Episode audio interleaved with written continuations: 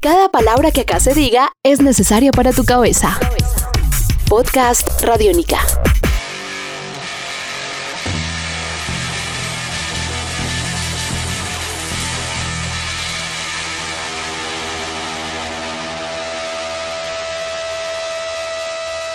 Podcast.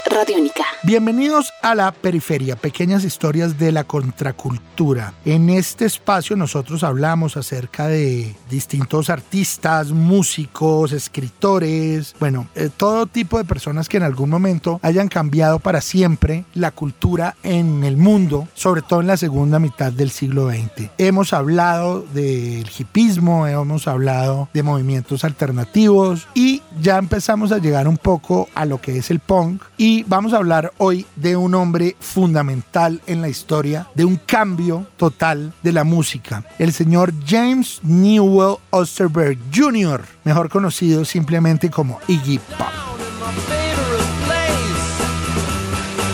Iggy Pop nació en Muskegon, Michigan, en Estados Unidos. Después, digamos que vivió muchos años en Detroit, en la capital. Y digamos que logró en, a finales de los 60 junto a una banda llamada The Stooges, en donde eran tres, hacer una música que, llamaba la atención porque era una, música extraña que no tenía absolutamente nada que ver con lo que sonaba en esa, en esa época y lo que hacían, digamos, eh, las demás bandas. Y él personalmente, Iggy Pop en escena era famoso porque siempre salía torcidesnudo, se untaba cosas, se mm, iba contra el público, en fin y pues bueno, finalmente de alguna manera eso hizo que, aunque muchos lo consideraron algo interesante, pasara un poco desapercibido. Pero en esos primeros discos se notaba, digamos, la importancia de lo que podía ser una banda como The Stooges, sobre todo con esta canción que estamos oyendo de fondo que se llama No Fun.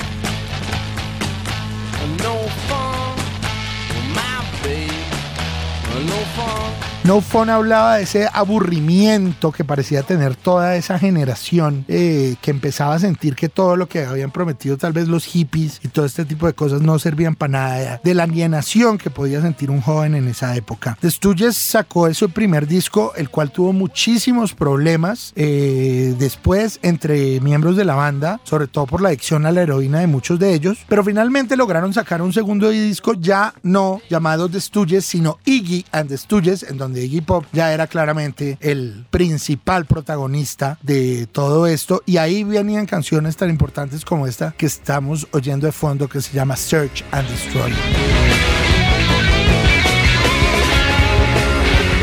Esa canción mostraba un sonido ya mucho más fuerte, un sonido mucho más agresivo y era un disco que además estaba producido por un gran amigo de Iggy Pop que era el señor David Bowie. El disco se llamaba Raw Power y también podemos escuchar la canción Raw Power que le da nombre al disco.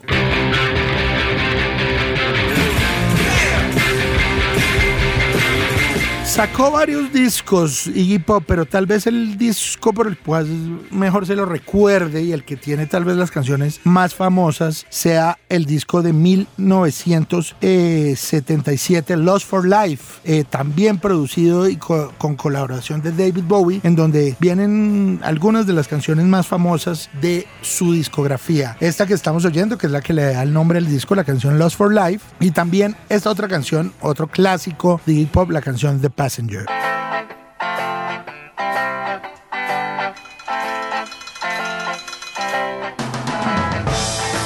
La carrera de Iggy Pop, digamos, ayudó un poco con esta música a que el punk naciera. Bandas como Los Ramones han siempre eh, dicho que Iggy Pop fue una de sus grandes inspiraciones. Sin embargo, él nunca logró tener tanto éxito en su momento. Ya en los años 80 su carrera fue disímil, si se quiere. No fue, digamos, tan importante como se esperaba, a pesar de que él trabajó mucho tiempo con David Bowie y que hizo parte de la famosa trilogía de Berlín de David Bowie, pero alcanzó a hacer canciones que de alguna manera la gente recuerda con cariño, como por ejemplo esta que estamos oyendo de fondo que se llama Candy.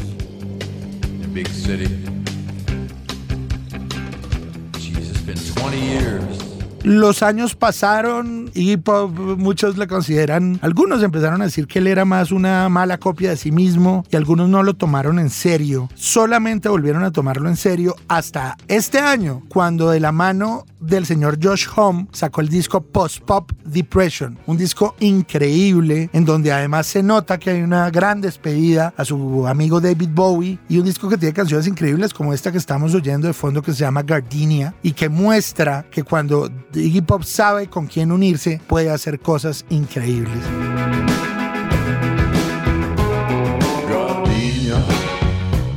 Este podcast se hizo justo un par de semanas, tres semanas después de que el gran Iggy Pop hubiera venido aquí a Colombia y hubiera dado un concierto increíble en donde recordó toda esa fuerza y toda esa energía por la cual la gente aún lo quiere y lo recuerda y esperemos que haya Iggy Pop para rato y que podamos volverlo a ver en Colombia. Un pionero, un hombre que fue el padrino del punk de todas las formas posibles y que aquí lo recordamos una vez más. Él es el gran Iggy Pop en este programa llamado La Periferia, historias de la contracultura, cual seguramente nos volveremos a oír más adelante. Recuerden mi arroba es popcultura si tienen cualquier duda. Muchas gracias. Chao.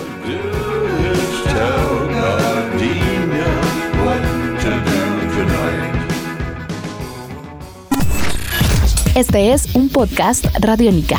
Descárgalo en radiónica.rocks. Podcast Radiónica.